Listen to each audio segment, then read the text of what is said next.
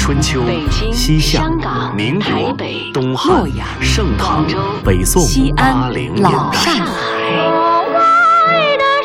在历史的某个瞬间，带你我穿行千古的诗行；在世界的不同角落，与你我咫尺天涯的歌唱。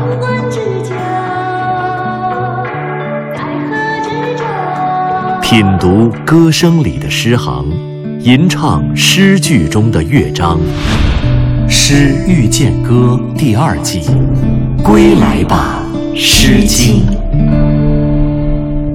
青青子衿，悠悠我心。《诗经》一共有诗篇三百零五首，因此又被称作“诗三百”。孔子曾说：“诗三百，一言以蔽之，曰思无邪。思无邪，便是不虚伪。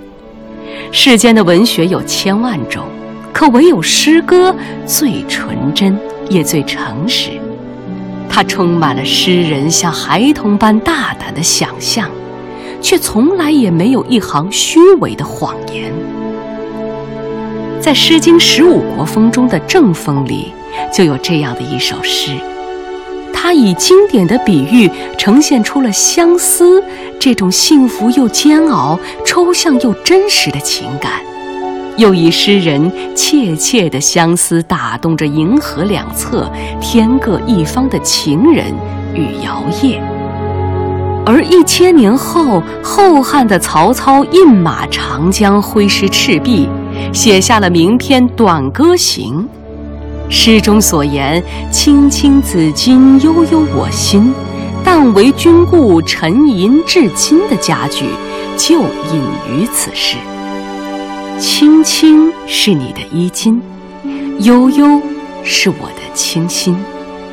当这样的一声呼唤再次响起，那段切切的相思便苏醒了。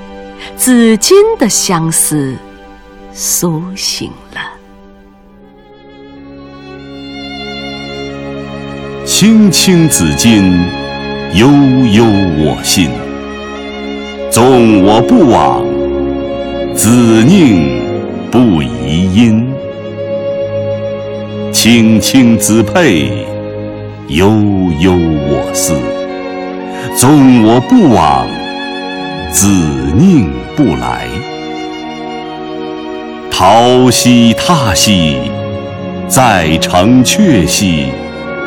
一日不见，如三月兮。青青是你的衣襟，悠悠是我的清心。青青是你腰间的带。悠悠，便是我思慕的心。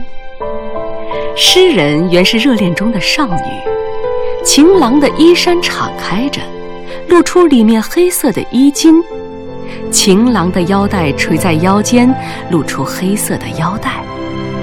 情郎的一件衣襟与一条腰带，情郎的一次举手和一次投足。情郎的一切都被姑娘记在心里，念念不忘，魂牵梦绕。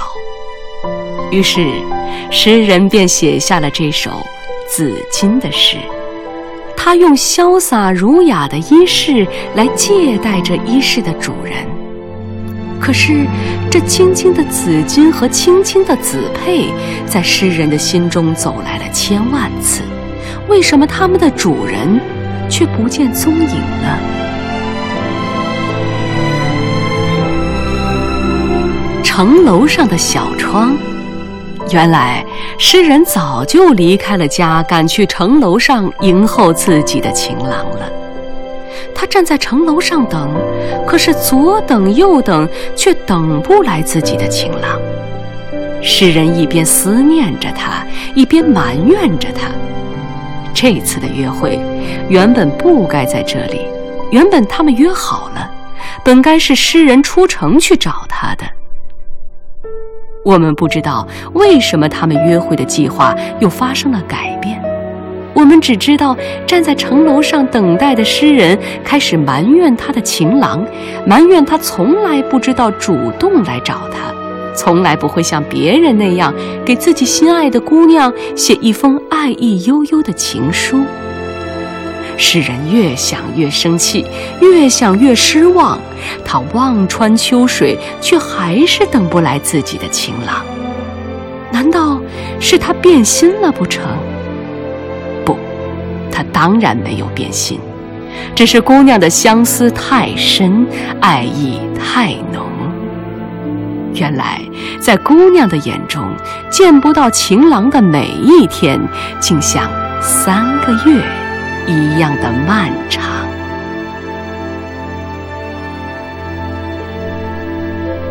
青青是你的衣襟，悠悠是我的清心。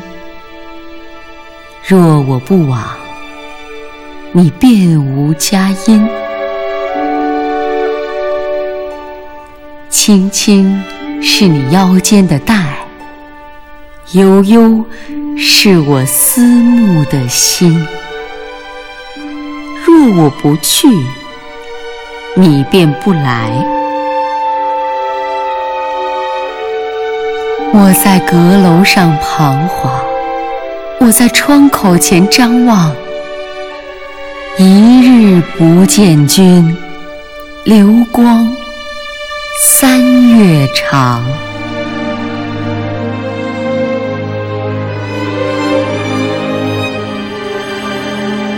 一日不见君，流光三月长。一片相思，两处闲愁。诗人最后一定等来了他的情郎，两处闲愁没有了，可一片相思却打湿了千年的光阴，流淌在了每一对情人分别的血液里，痴情的眼眸里。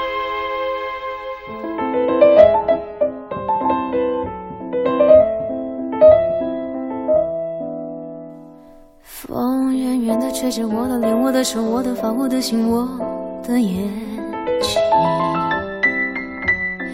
你远远地待在那个城、那个路、那个房、那个的那扇窗口。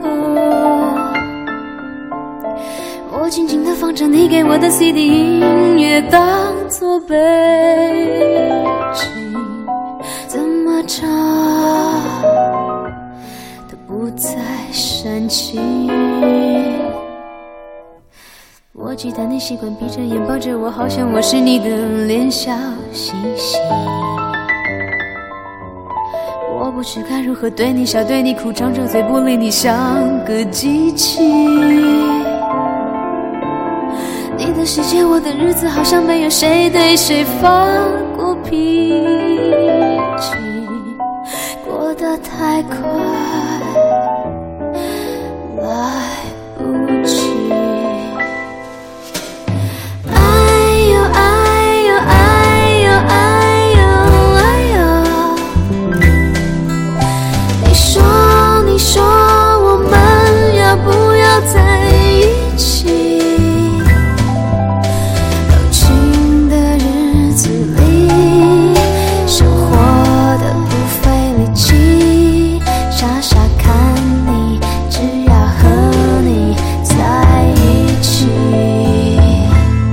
听众朋友，本期《诗遇见歌》即将结束，节目策划全胜、钱琳琳、徐冰，制作人李晓东，撰稿刘滴川，主持人张外外，诗词诵读姚科、张一，录制合成杨琛，编辑郭芳慧、夏文，责任编辑柳鑫，监制赵永礼。